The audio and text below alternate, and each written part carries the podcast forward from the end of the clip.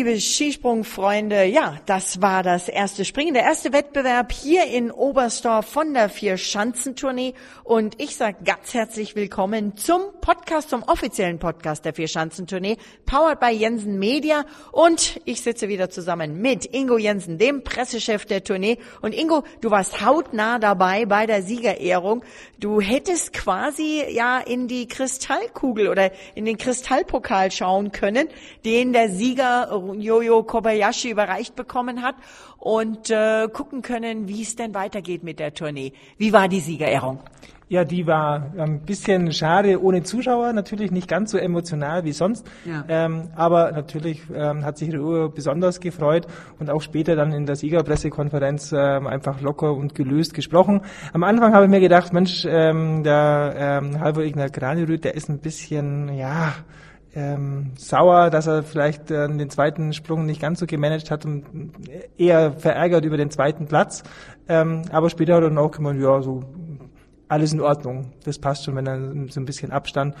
Und ja, die Jungs sind heiß. Es ist verdammt knapp an der Spitze. Ähm, und das ist die beste Voraussetzung für die nächste Station Garmisch-Partenkirchen. Also toller Wettkampf heute in Oberstdorf. Ähm, top Gratulation an die Jury zum einen, aber auch an das ganze Team. Ja, ähm, ja.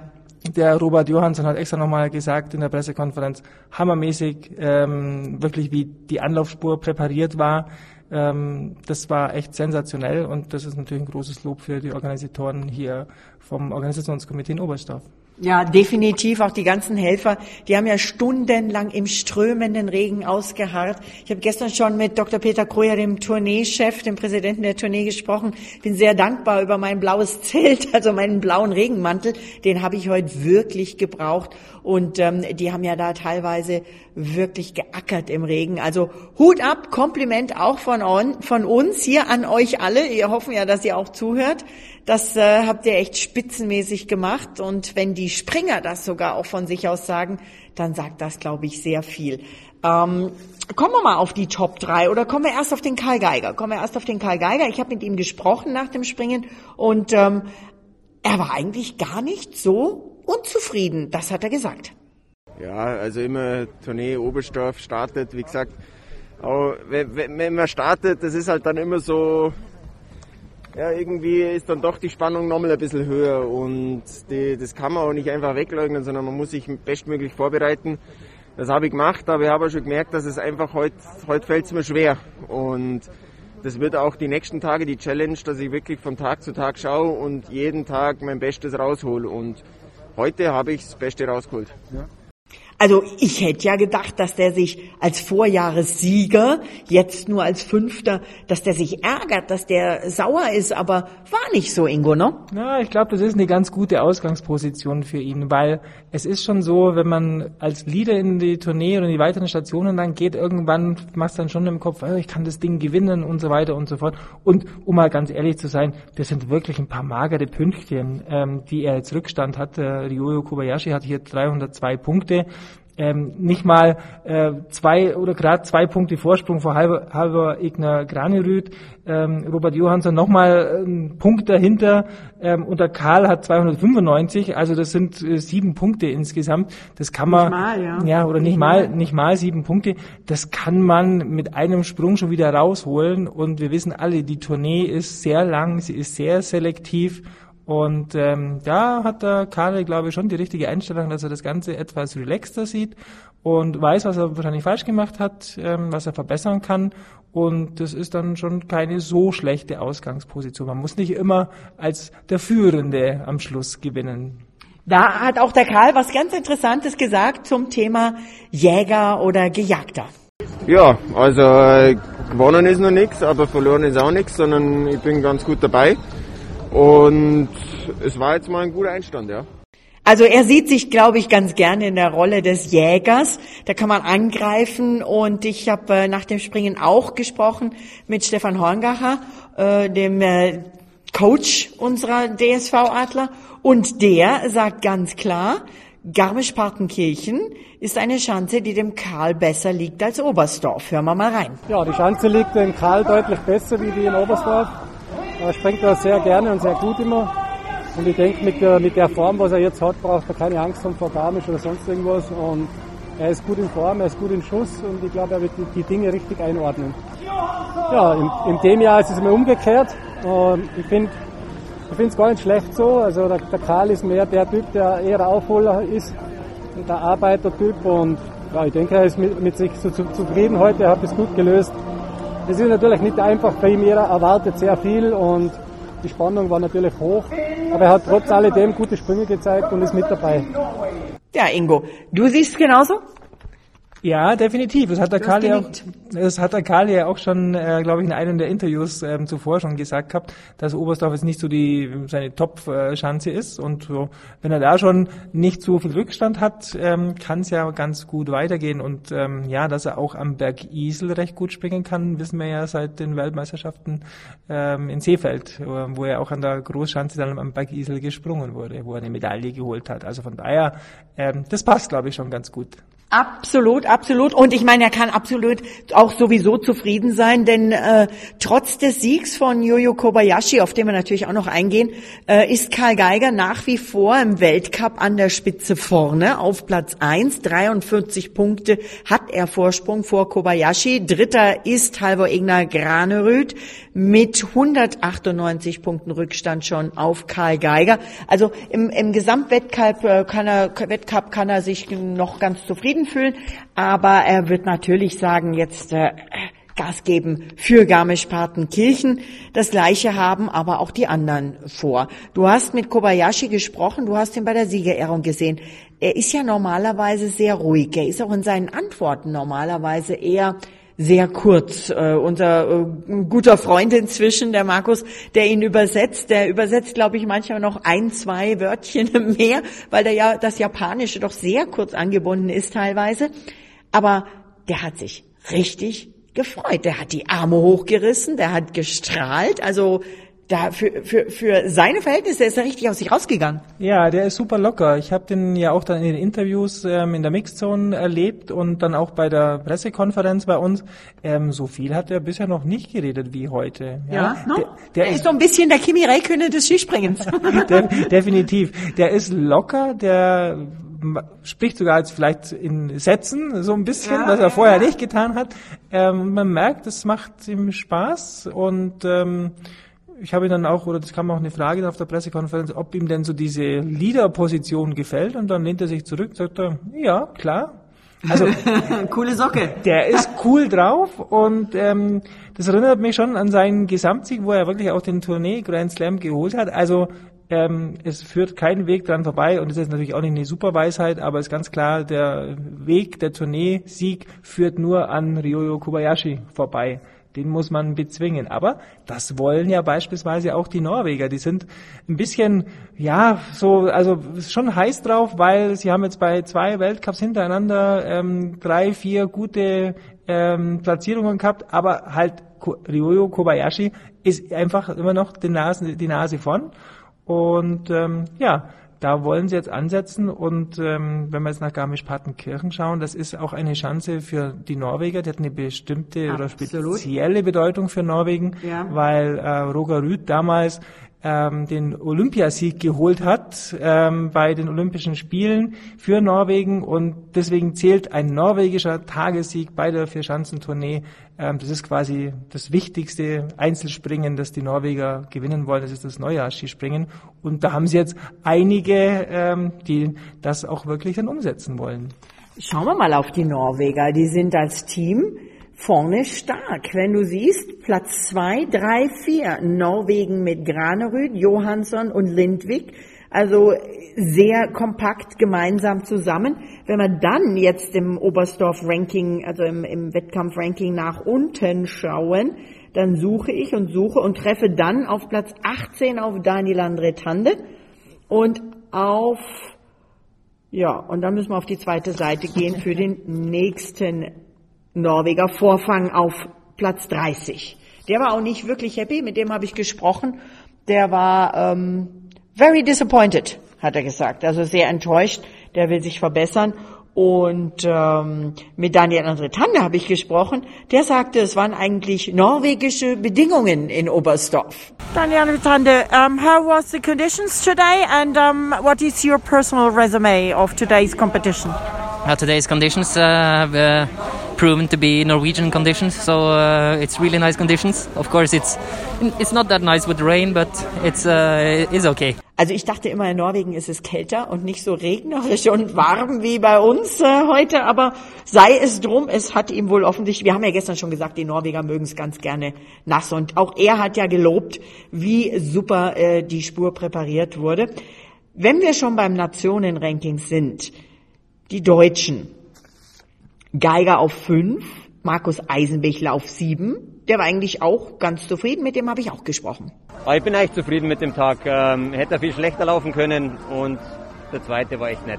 Der zweite war schon von der Landung deutlich besser. Ähm, wenn ich einfach den Fehler oben nicht habe, dann tue ich mir im Flug einfach leichter und dann komme ich ja viel besser zur Landung hin. Und dann der dritte Deutsche in den Top Ten, Stefan Laie, auf Platz neun. Also drei Deutsche in den Top Ten.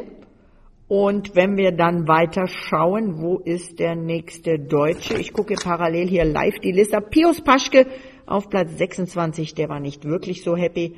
Da hatte er sich, glaube ich, mehr erwartet. Ja, das waren die Deutschen, die sich für die zweite Runde qualifiziert sein haben. Ingo, habe ich noch irgendeinen vergessen? Nein, das war's, ne? Ja, von den Deutschen nicht. Ich würde mal auf die Österreicher zu sprechen kommen, denn ja. die sind ja auch bei der deutsch-österreichischen Fischanzentournee, wie sie früher mal hieß, ähm, ja. natürlich auch ganz wichtig und immer im Battle, äh, wer denn die bessere Nation ist. Da hm. hat jetzt Deutschland ehrlich gesagt ein bisschen die Nase vorn. Denn ähm, wenn ich so richtig sehe, ja, Daniel Huber als Achter, bester Österreicher ja. und der Stefan Kraft dann als Zwölfter. Ja. ja. ich nehme mal an, diesen Start in die Tournee haben sie sich ein bisschen anders vorgestellt. Ich auch. Ich hatte ja bei der Qualifikation sogar auf den Stefan Kraft gesetzt, Mensch. Aber zu unserem Tipp kommen wir später. Weißt du, welche Nation ich ganz interessant finde? Das sind die Schweizer. Die haben viele in den letzten Jahren haben die Schweizer gar nicht so wirklich auf dem Plan gehabt. Natürlich haben die sich mit Sicherheit mit Kilian Payer mehr erwartet als Platz 14. Der kann enttäuscht sein und das mit Recht. Aber wenn du siehst, Gregor der Schwanden auf Platz 10, Simon Ammann auf Platz 13 und Moment, ich muss mal Mikro gratuliere, denn mit diesem 13. Platz hat mir der Simon Ammann gesagt, hat er jetzt die Olympia-Qualifikation geschafft. Und das bedeutet, es werden seine siebten Olympischen Spiele. Ich weiß gar nicht, viele haben das nicht geschafft. Hören wir mal, was er gesagt hat. Simon Ammann, ein verregnetes Oberstdorf. Was ist deine persönliche Bilanz dieses Wettkampfs? Ja, für mich war es jetzt ein guter Auftakt. Ich habe wieder viel bessere Sprünge zeigen können und vor allem mal die olympia oder Selektion erfüllt. Ähm, das war jetzt auch ein bisschen eine Zahngeburt. Und ja, von dem her ist mein Auftakt geglückt. Ich bin irgendwie 12., 13. jetzt mindestens. Und auch, ja, das gibt mir mal Zuvertrauen, dass ich irgendwo auch was, was machen kann. Und das äh, habe ich jetzt auch gebraucht. Das ist eine Leistung, oder, Ingo? Ja, definitiv. Und es ist ja toll, dass man den Simi einfach nie abschreiben kann ja. bei der Fischhansen-Tournee. Ja. Gewonnen hat er sie noch nicht. Das wird ihn wahrscheinlich bis das Leben das Ende ärgern. Ähm, aber er ist einfach ein toller Kerl und ähm, jetzt auch in seinem Alter schon mit 40 Jahren ähm, halt schon ein Oldie, ein Routinier vor dem Herrn sozusagen. Und ja, dem macht glaube ich einfach auch Spaß und vor allem, wenn halt auch die Kollegen wirklich performen, ähm, beim Gregor Deschwanden und beim Kieler war es halt genau umgekehrt. Der eine hat im ersten Durchgang einen ja. rausgehauen, der andere ja. im zweiten dann. Ähm, das heißt, da fehlt vielleicht nur ganz die Konstanz, ähm, aber ist ja toll, wenn wirklich das Team auch performt. Das war bei den Schweizern ja in der Vergangenheit nicht immer so ganz der Fall. Da hat immer der Simon die Fahne hochhalten müssen in einer gewissen Weise. Absolut, absolut. Also ähm, das Team Schweiz kann zufrieden sein mit den drei Springern, äh, sind sie ganz gut dabei und mich freut es eben wirklich für den Semi äh, mit Olympia. Das ist, das ist eine starke Leistung. Schauen wir nochmal auf, ähm, ja, auf die Gesamtwertung der Tournee. Die ist ja nun die Wertung von Oberstdorf. Äh, das ist ja immer so nach dem ersten Springen. Wir haben auf den Weltcup geschaut und du hast noch eine ganz interessante Liste vor dir liegen wo hast du die denn her? Eine Geschwindigkeitenliste. Ähm, beim Speed fällt mir ein, wer hat denn gesagt, dass es bei ihm, das war Granerüth. War das nicht Granerüth, der gesagt hat, äh, beim Speed muss er noch ein bisschen arbeiten? Ja, es war Kobayashi. Ah, Kobayashi war es natürlich, ja, ja, ja, natürlich. Genau, also weil die Deutschen und die Norweger ja. im Anlauf immer schon ein bisschen schneller sind ähm, als er. Ähm, kann aber auch daran liegen, dass er auch mal eine Luke runter muss sozusagen. Also beim Speed ist immer ein bisschen schwierig, halt einfach das einzuschätzen, ähm, weil natürlich auch der Anlauf, das Gate sozusagen natürlich was ausmacht, wer dann am Schluss ähm, ja. ja länger Anlauf hat, wird natürlich schneller. Ähm, aber da tüfteln sie ein bisschen ähm, alle dran und er hat definitiv gesagt, ja, da kann er noch was machen. Also wenn er jetzt noch schneller wird, heißt das, er kann noch weiter springen und dann, huh, dann wird's aber wow. ähm, langsam müssen sich alle warm anziehen, glaube ich. Ja, ich habe noch mal auf die Weltcup-Liste geschaut des Standings. Ähm, Kobayashi ist Zweiter mit 43 Punkten Rückstand auf Karl Geiger. Ja, aber ihm fehlen drei Wertungen dabei. Der war dreimal nicht dabei. Also das ist auch schon, ja. Und wie viele Siege hat er? Eins, zwei, drei, vier Siege. Genau, also er hat von den letzten vier Springen drei gewonnen. Ähm, das zeugt schon mal von einer jo. sehr guten Form, würde ich sagen. Und er ist einfach cool drauf und ähm, ich glaube, das ist ja immer so dieses ähm, eben dieser Flow während der Tournee, wenn er jetzt in Garmisch-Partenkirchen auch noch irgendwie, wie sage ich mal, erster oder zweiter wird sozusagen, dann wird es schon verdammt schwer. Aber das haben wir schon oft gesagt. Und dann kam der Schicksalsberg Berg Isel in Innsbruck ähm, ja. vom, vom Winde verweht oder von den Bedingungen verweht ja, ja, oder keine Ahnung. Ähm, das ist wirklich so der Schicksalsberg und ähm, vorher lässt sich eh nicht sagen. Wie oft haben wir schon aus deutscher Sicht, ähm, der Martin Schmidt wird sich daran erinnern, ach, wie oft war er in Oberstdorf und Garmisch-Partenkirchen vorne und noch in der Tourneeführung vorne. Und irgendwann hat er mir mal gesagt, ähm, war es in Innsbruck, ähm, als die deutschen Athleten noch selber ihre Ski gewachst haben, hat er einfach das falsche Wachs genommen, war viel zu oh. langsam und hat deswegen den Tourneeerfolg quasi aufs Spiel gesetzt und verloren. Also da gibt es schon ganz interessante Anekdoten von den Legenden, die wir auch noch zum Podcast ja, mit einladen. Ja, ja, ja. Also ich wollte nur sagen, verwachst im wahrsten Sinne des Wortes, oder? Naja, aber ja, absolut. Ich freue mich schon auf den Legenden-Podcast. Der hat richtig Spaß gemacht letztes Mal.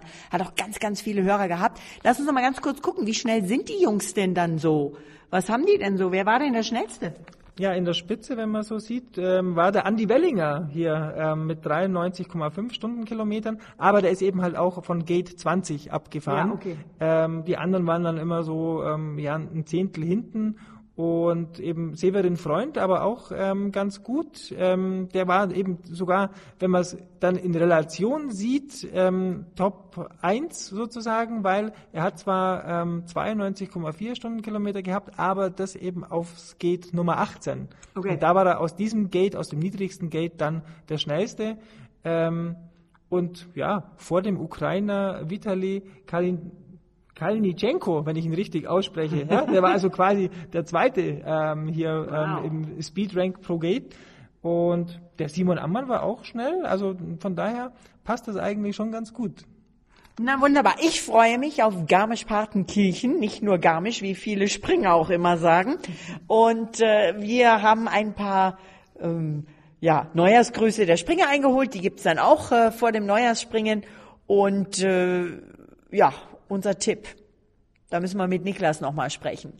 Ich denke, lieber Ingo, du hast gewonnen.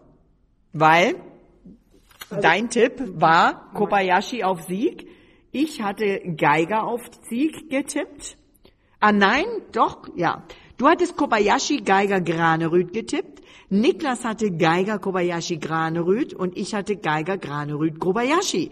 Also, wir müssen ein Punktesystem aussortieren.